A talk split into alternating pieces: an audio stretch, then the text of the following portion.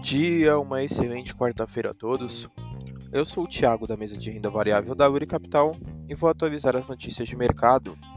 No mercado internacional, fechamento de ontem, o S&P 500 subiu 0,42%, o DXY caiu 0,15% e os Treasuries para dois anos subiu 0,76%. As bolsas americanas fecharam em leve alta, ainda impulsionadas pela perspectiva de que o Fed comece a baixar os juros em breve. Projeções mais otimistas já compram queda nos juros para o primeiro trimestre do ano que vem.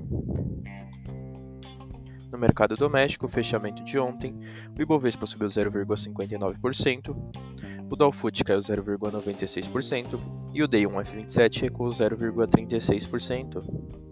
A bolsa doméstica fechou em alta, com alta nas commodities favorecendo o desempenho da bolsa, havendo cenário de juros internacionais mais baixos em breve, e também com a queda nas expectativas de inflação e da Selic no relatório Focus. No radar doméstico, manter atenção com o andamento da agenda econômica. Essas foram as notícias de hoje. Desejo a todos ótimos negócios.